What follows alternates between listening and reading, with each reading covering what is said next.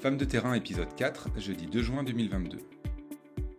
Le numérique, euh, je pense que c'est euh, le truc en plus qui peut faire déborder le vase si on n'a pas fait attention.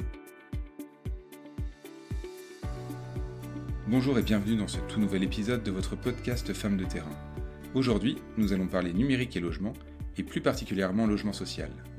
Sujet trop rarement sur le devant de la scène, il concerne pourtant beaucoup d'entre nous. Notre pays compte en effet près de 4,5 millions de logements sociaux et selon les chiffres de 2018, près d'un ménage français sur 5, 18% exactement, était aussi locataire d'un logement HLM.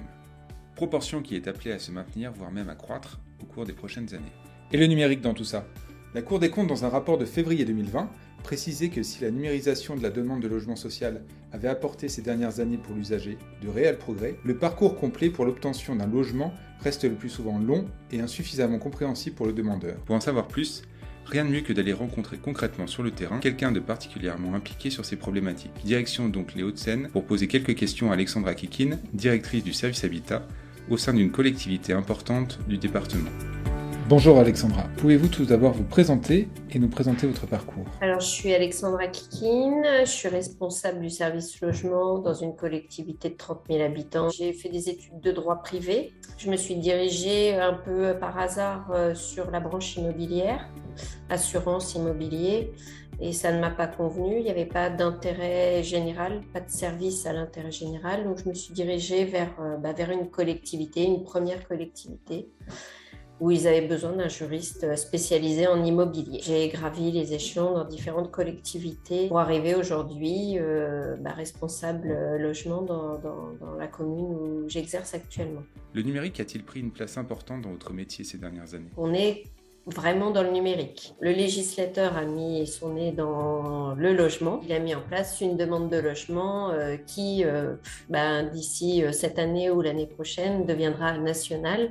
Et l'idée, c'est de la dématérialisation, c'est-à-dire tout ce que donne un administré à une ville A, on est censé le scanner et le déverser sur le serveur national et qui le redistribue à qui de droit acquis de droit soit sur euh, bah, l'île de France pour l'île de France, les départements pour les autres départements et de toute manière à terme ce sera national. Donc si vous allez dans une autre ville, vraiment vous avez accès à la même demande parce que bah, soit vous êtes sur la plateforme nationale euh, au niveau numérique, sur une application métier euh, mais accessible par, par internet, soit vous avez votre propre logiciel mais qui est en full web et vous êtes en numérique total avec euh, des moyens de reconnaissance par le, par le NIR. Ce qu'ils appellent le NIR, c'est le numéro de sécurité sociale qu'on doit, qu'on doit introduire dans la demande.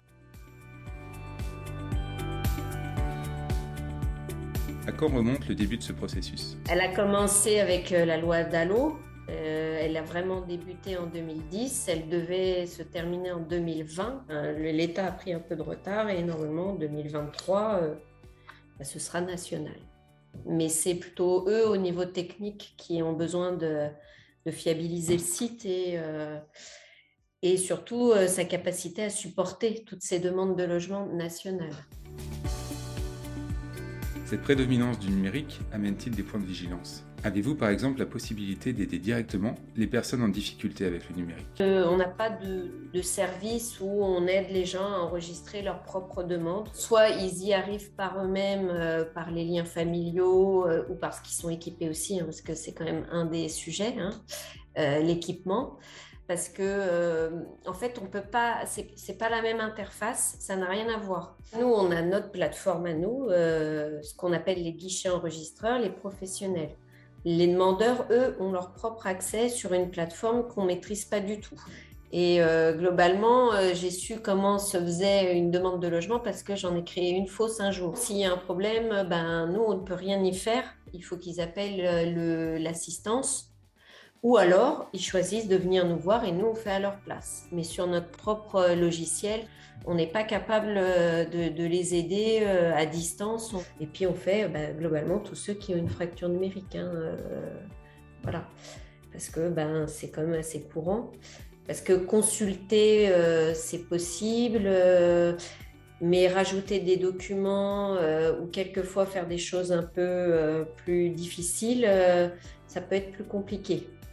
Et du côté de vos agents Ça, ça dure depuis 2010. Bon, bah, ça a épuisé quand même pas mal d'équipes. Déjà, le boulot en lui-même est, usant. Recevoir euh, des gens en détresse euh, tout le temps, ça peut être compliqué à gérer. C'est pas tant que ça sur l'outil numérique. Il y a aussi euh, changer de pratique, changer de logiciel ou mais fondamentalement, c'est aussi surtout affronter la, détresse des gens, essayer de les aider dans un monde de plus en plus compliqué et avec une réponse qui ne sera jamais immédiate. Donc c'est plus ça qui, use les équipes que finalement, là, on va rajouter euh, le numéro de sécu. Euh, cette, réforme, c'était, il y avait des dates butoirs, mais qui étaient assez éloignées. Si on ne la mettait pas tout de suite en place, globalement, les équipes ne vont jamais y arriver au moment où il y aura la date butoir, parce qu'on ne laisse pas assez de temps. Enfin, l'État, tout d'un coup, euh, se rend compte qu'il est en retard, donc il, y a une date butoir coup près qui, peut être compliquée à gérer pour, euh, pour, des, pour des équipes. Mais enfin, si on a fait correctement au niveau du numérique tout ce qu'il fallait, la transition se fait. J'ai une équipe là qui, qui est assez véloce et après, au niveau du, contact au public, euh, qui peut être plutôt plus désœuvré.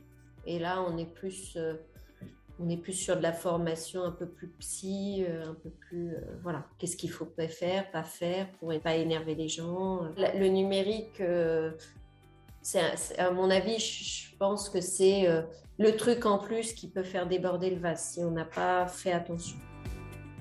Quel regard portez-vous sur la place des femmes en politique? Quand j'ai commencé ma, carrière, il n'y avait pas autant de femmes, il n'y avait pas de parité obligatoire. Aujourd'hui, elles sont, elles sont présentes, elles sont hyper investies. Euh, pour à chaque fois, à chaque fois que j'ai pu en, avoir dans, tout, dans, tous mes, dans toutes mes, mes instances, euh, elles sont à égalité et elles sont écoutées, oui, aussi. Euh, peut-être, euh, c'est peut-être la différence au tout, tout début de ma carrière où il y avait effectivement moins de femmes.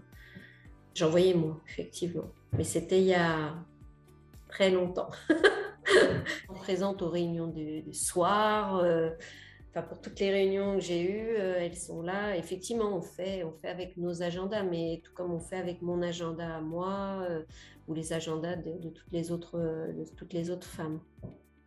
Puisque nous sommes en général effectivement des mères, mais les hommes sont aussi les élus et les cadres sont aussi des pères. Enfin, c'est une dimension qui existe de plus en plus par rapport au tout début quand j'étais toute jeune. Et dans votre collectivité, y a-t-il une parité entre les cadres? Ça dépend des collectivités. Là, je suis dans une collectivité très féminine. D'accord. Par exemple. Le, CODIR est très féminin et très majoritairement féminin, euh, ce qui n'est pas le cas dans d'autres collectivités. Sauf dans des filières, euh, bah, des filières historiques, hein. les filières techniques euh, sont un peu plus masculines et encore ici, on a beaucoup, beaucoup de féminins en cadre, je veux dire. Je pense que pour être à mon poste, il faut avoir quand même une fibre euh, plus que. Plus, c'est plus une question de fibre que de sexe.